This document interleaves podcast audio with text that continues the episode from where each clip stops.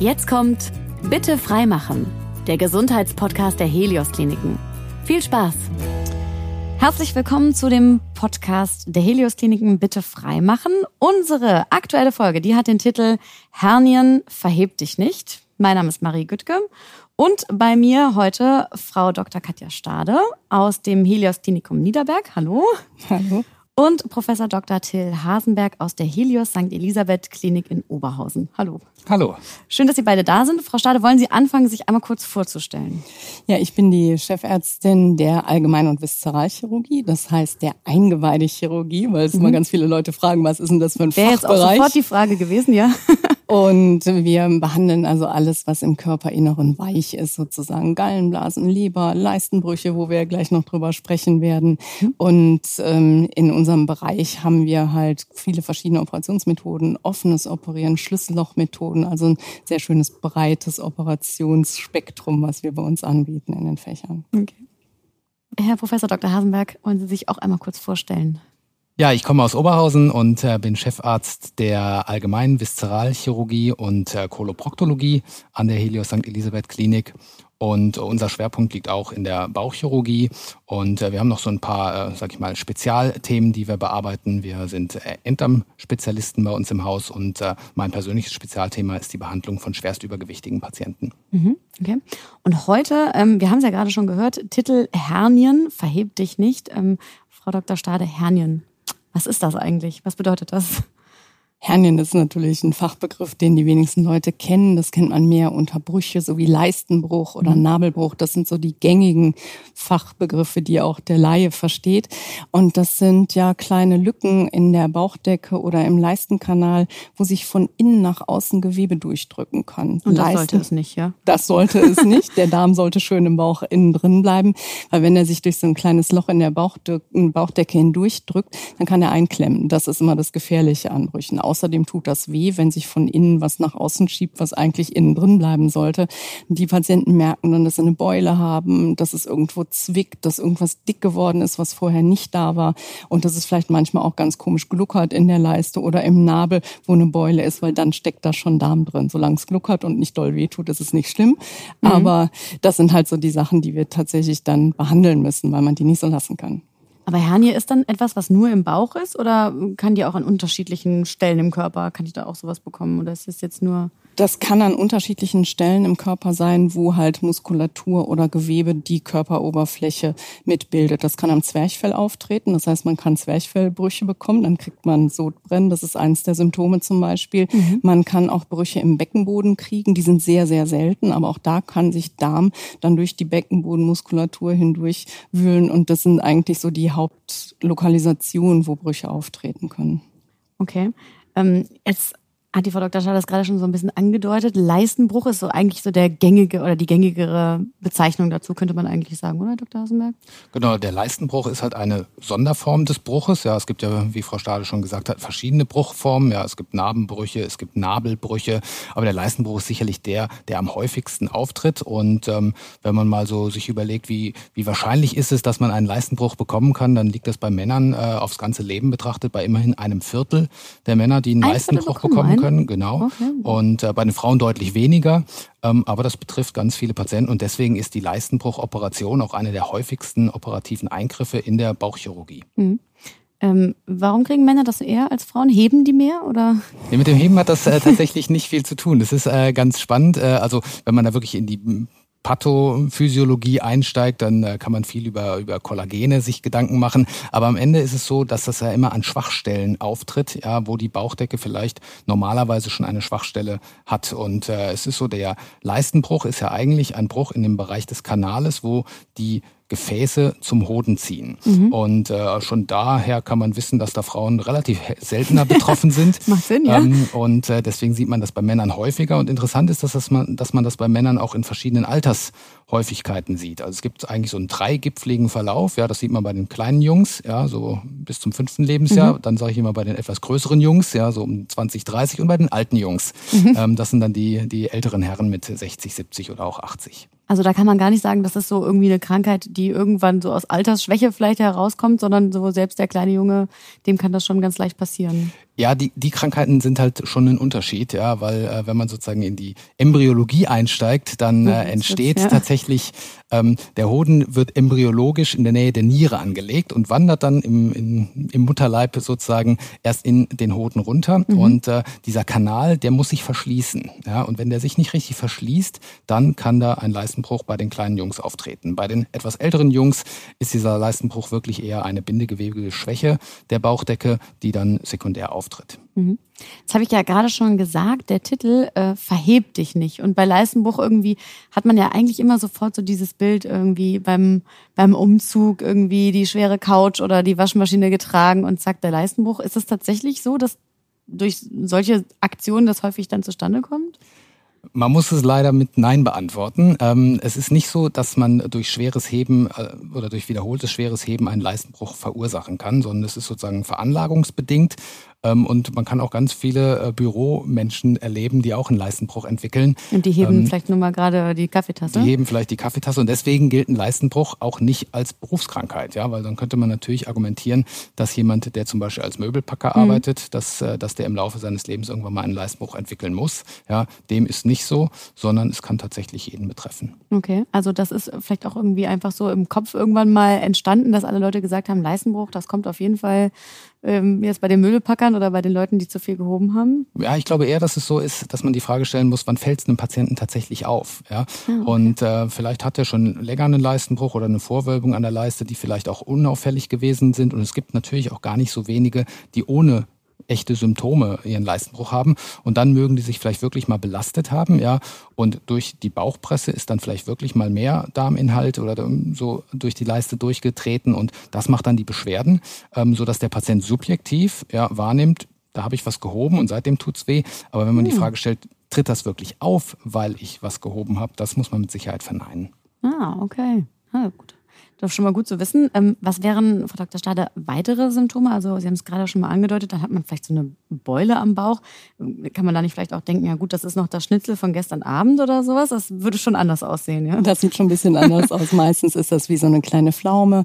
Das kann bis zur Handball- oder Fußballgröße werden. Das sind Extremfälle. Da kommen die Patienten Fußball? in der das ähm, gibt manche, die sagen, ach, so schlimm ist es nicht und ähm, brauche ich nicht mehr zum Arzt zu gehen. Solange ich das aushalte, lasse ich das halt nicht behandeln. Das kann tatsächlich so groß werden, weil fast der gesamte Darm auch mal in so einen Bruch reinrutschen kann. Das dauert natürlich Jahre, bis das größer wird.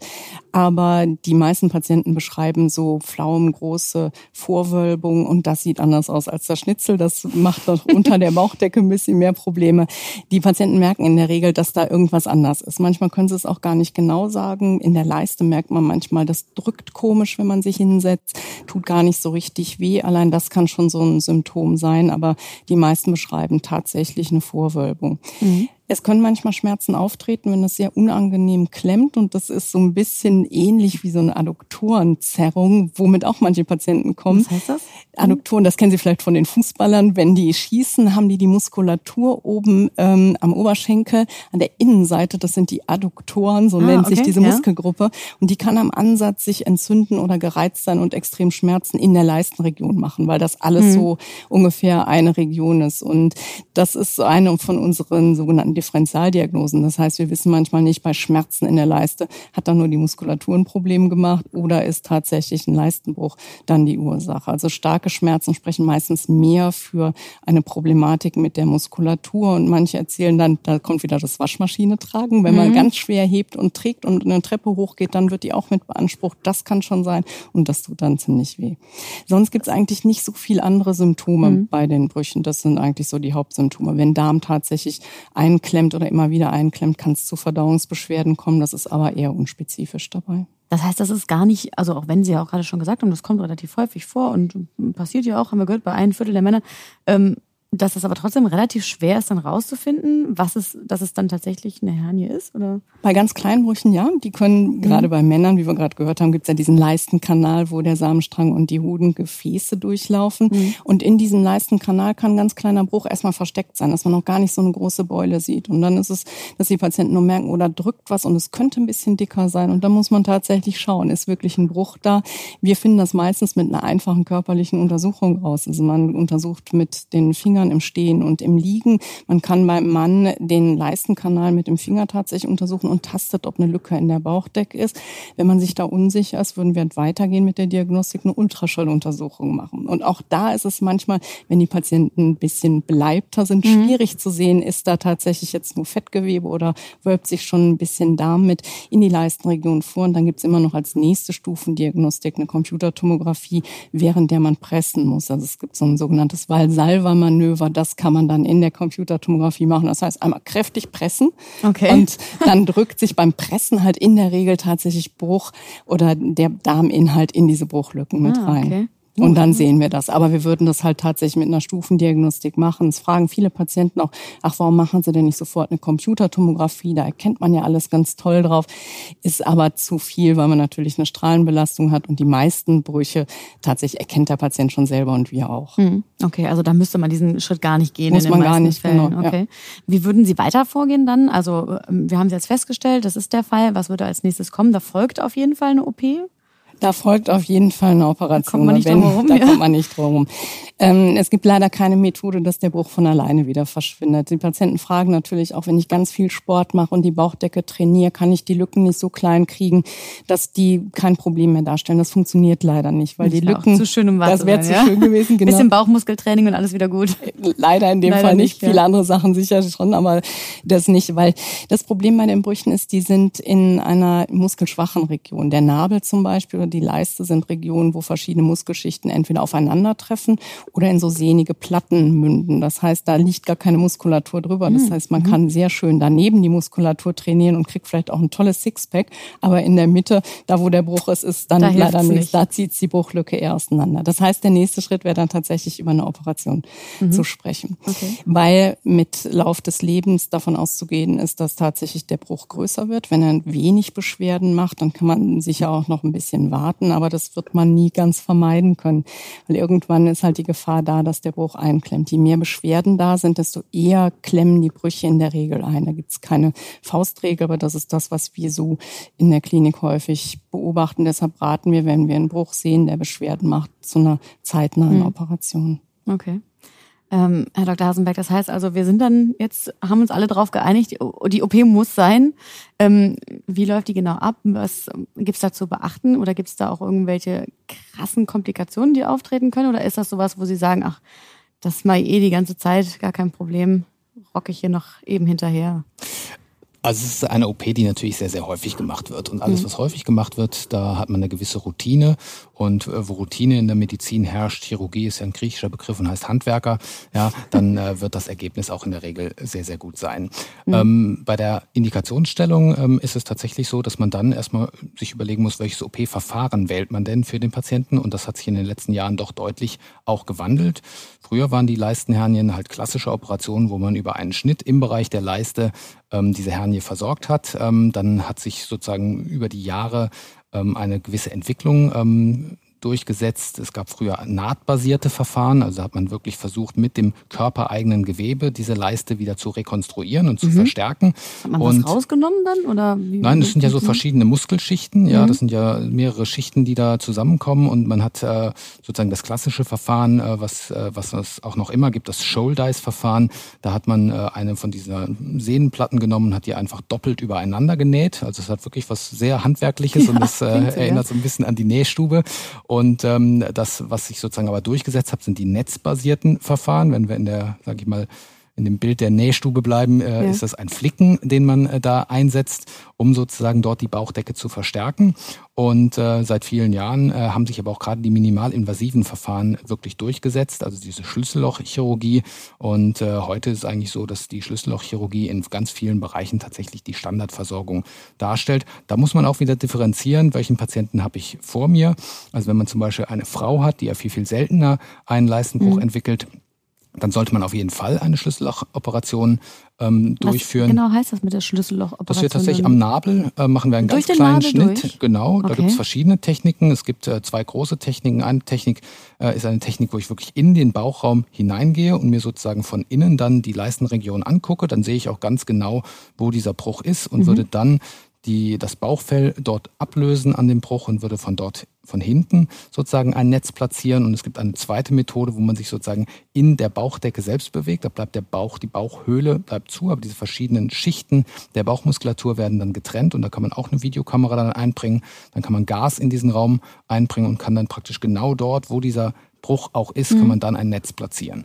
Und das sind eigentlich sehr schöne und auch sehr schonende Verfahren und ähm, die tatsächlich auch äh, heute ein absolutes Standard. Und das ähm, wäre dann auch eine, eine Variante, die Sie eher bei einer Frau anwenden würden? Naja, bei der Frau ist es nochmal was Besonderes. Es okay. gibt ja nicht nur den Leistenbruch, sondern es gibt auch eine sogenannte Schenkelhernie. Die ist einfach anatomisch ein paar Zentimeter anders gelagert. Die sieht man wieder bei Frauen viel häufiger als bei Männern. Äh, mhm. Also da ist die Verteilung genau umgekehrt. Und äh, die kann man, die ist diagnostisch viel, viel schwerer zu erkennen als, beim, äh, als der klassische Leistenbruch beim Mann. Und äh, um die sicher auszuschließen, macht man diese Bauchspiegelung, weil man da einfach diesen Bruch auf jeden Fall auch sehen kann und ihn dann sofort mitversorgen kann. Und deswegen sollte man eigentlich äh, bei den Frauen auf jeden Fall die, die endoskopischen Verfahren wählen. Offen ist das sehr schwierig ähm, zu versorgen und sehr aufwendig. Und äh, bei den Männern ist tatsächlich so ein bisschen so ein, so ein Wechsel auch in der Wahrnehmung. Als ich das noch äh, gelernt habe vor vielen Jahren, war es klar, Frauen werden laparoskopisch, also in Schlüssellochtechnik operiert, Männer immer offen.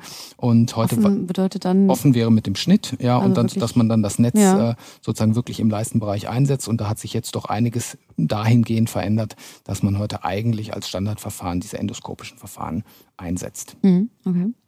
Danach dann, Frau Dr. Stade, ähm, OP hat wunderbar funktioniert, im besten Falle, ja. Äh, wie schnell ist man wieder fit? Also wann kann ich wieder draußen rumspringen? Wie lange dauert das, dass das Ganze wieder verheilt ist? Also man ist relativ schnell nach der Operation wieder fit. Das heißt, am Abend der Operation kann man schon rumstehen, und laufen, man kann mhm. was essen und schon, ja, als ob man gerade aufgewacht ist, würde ich mal sagen, aus dem Tiefschlaf, sich bewegen. Wir entlassen die Patienten in der Regel, wenn keine schweren Nebenerkrankungen sind, am ersten Tag nach der Operation. Das heißt, eine Nacht im Krankenhaus bleiben. Man sollte sich dann noch abholen lassen, weil man meist noch nicht so richtig fit zum Autofahren mhm, ist. Es okay, zwickt ja, klar, schon noch ja. ein bisschen und man muss auch Schmerzmittel einnehmen, aber dann erlauben wir spazieren gehen und den Alltag leben, in der Regel ohne Arbeit für eine Woche, weil man eine Woche lang noch ziemlich abgeschlagen ist. Mhm. Immer vergleichbar mit ja irgendeinem okay, ne? Schnupfen. Ne? Genau, ja, das ist und das man hat eine Narkose ohne. gehabt und der Körper muss ja irgendwas wieder reparieren und dann ist es so, dürfen die Patienten sich weiter belasten. Wir in unserer Klinik erlauben Joggen und Schwimmen nach zwei Wochen und mhm. die Patienten dürfen sich nach vier Wochen eigentlich voll belasten. Wir geben als kleinen Tipp mit, sie sollen ein bisschen auf ihren Körper hören. Es gibt halt immer ein paar Regionen, der Nabel muss ja wieder zugenäht werden, wenn man mhm. da zum Beispiel durchgeht wenn man richtig Bodybuilder ist und Bauchmuskeltraining macht, dann kann es sein, dass das Gewebe aus der Naht ausreißt. Unsere Nähte halten in der Regel, aber das Gewebe hält das dann noch nicht aus. Okay, und dann gut. ist man so nach drei Monaten wirklich für alles wieder fit, für ganz schweres Heben und Tragen, Bodybuilding, alles, was man machen möchte. Aber der, sag mal, der Normalbürger, der kann nach vier Wochen auch wieder in Wanderurlaub fahren. Mhm. Das ist natürlich das, was auch die Patienten fragen für die Planung, wann kann ich arbeiten. Das ist halt nach ein bis zwei Wochen gegeben und ein Urlaub mit sportlicher Aktivität nach vier Wochen, dass es auch Spaß macht und keine Quälerei ist. Und dass man es nicht merkt, ja. Mhm. Im besten Falle wollen Sie die Leute ja wahrscheinlich nicht wiedersehen, wenn die einmal bei Ihnen waren, was ja nichts Persönliches, aber ist ja schön, wenn die dann alle genau. heil und gesund sind. Ähm, kann es denn passieren, dass ich damit, dass so eine Sache dann nochmal auftritt oder bin ich damit dann durch? Das kann immer nochmal auftreten. Das ist zum Glück heutzutage relativ selten geworden. Herr Dr. Hasenberg hat ja gerade schon erzählt, dass die netzbasierten Verfahren neu eingeführt worden sind. Die haben die Rezidivraten, also die Raten, dass so ein Bruch wiederkommt, deutlich mhm. gesenkt auf wenige Prozent. Aber wenn man einen großen Bruch hat, das Bindegewebe relativ schwach ist, kann es sein, dass diese Netze mit dem Gewebe verrutschen und dass tatsächlich nochmal Brüche auftreten. Das häufiger noch im Bereich der Bauchdecke, also wenn man mhm. Nabel- oder Narbenbruch hat, als bei den Leistenbrüchen. Also es kann tatsächlich sein, man muss immer ein bisschen aufpassen, ob sowas nochmal auftritt. Aber was wir halt machen und was wir in unseren Kliniken mittlerweile etabliert haben, wir bitten die Leute an Studien teilzunehmen. Äh, Im Rahmen dieser Studien bekommen die Fragebögen nochmal zugeschickt, nach mehreren Jahren auch noch, dass wir auch fragen, ist nochmal was wiedergekommen. Das schärft auch nochmal die Selbstaufmerksamkeit, ob tatsächlich ein Bruch wieder entstanden ist. Also das heißt, ich muss, ich bin nicht zwangsweise komplett aus dem Schneider, wenn man sagt, habe ich jetzt einmal gehabt, jetzt ist die Sache durch, das ist nicht, muss nicht also unbedingt. Also über 90 Prozent ja. unserer Patienten sind damit sicherlich durch. Okay. Ähm, Herr Dr. Hasenberg, jetzt ähm, möchte man ja im besten Falle trotzdem verhindern, dass sowas passiert. Ähm, als Experte gibt's so Tipps, wo Sie sagen, ja, wenn man so ein paar Dinge beachtet, dann äh, landet man gar nicht erst bei uns hier auf dem OP-Tisch. Ähm, kann ich meine super Bauchmuskeln trainieren und habe dann einen kleinen Vorteil? Kann ich mit Ernährung da was machen, Bewegung, was auch immer? Gibt's da?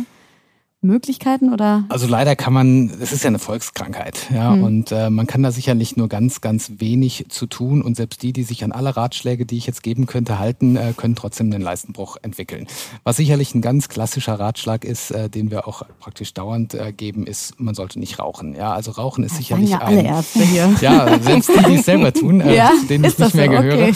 Ähm, nein, also das ist sicherlich ein Thema und äh, auch ein Thema, mit dem ich mich halt tatsächlich auch beschäftige, ähm, ist halt Übergewicht. Also auch mhm. Übergewicht. Äh, man muss sich halt immer überlegen, eine Schwachstelle ist nur so schwach, wie, wie sozusagen der Druck, der von innen gegen so eine Leiste oder gegen so eine, so eine Bauchdecke halt einfach presst. Und ähm, das sieht man gerade auch bei den Leistenbrüchen vielleicht etwas weniger, aber bei den Nabelbrüchen, bei den klassischen sieht man das ganz häufig, dass das gerade bei übergewichtigen Patienten doch sehr, sehr ausgeprägt ist. Und ähm, das ist sicherlich eine gute Empfehlung, dass man sein Gewicht im Auge behält.